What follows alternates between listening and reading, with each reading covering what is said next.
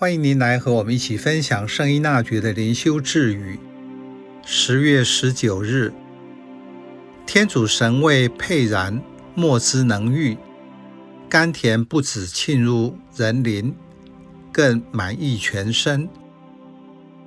您有神位的经验吗？在什么时候发生？您如何形容在神位中自己所领受的恩宠？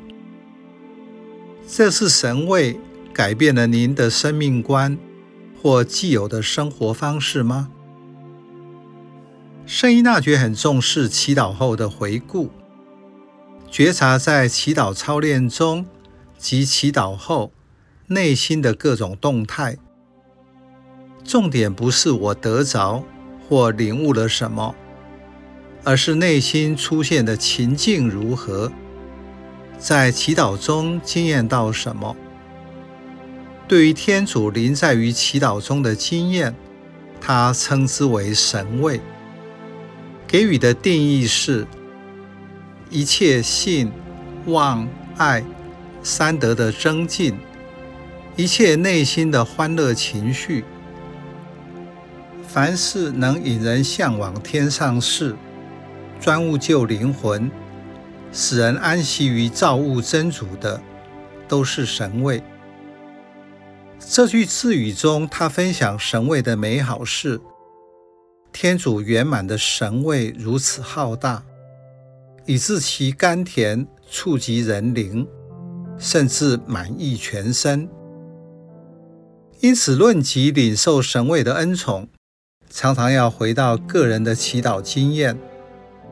如同描述天堂的美好，必须先有耶稣所讲的“天国就在你们中间”的经验。有了这个，天堂就不难明白了。神位是与主同在的经验。当我有了这个经验，就拥有永恒。当下的时空中，我就成为一个新人。如果个人没有这个经验，就是拥有再多的信仰知识，为天主也不会有什么大用，或有什么成就，因为没有和他相遇。耶稣说：“这个世代会过去，但是他的话不会过去。”在某些人眼中，教会曾有不堪的历史及限度。从人间的结构来看，它已经持续这么久，并且可以预期，它还会继续维持下去，因为所依靠的不是人，也不是制度，是圣神的在。教宗方济各说：“教会的圣在哪里？是在被钉在十字架上的那一位身上。最有力量的教会在哪里？”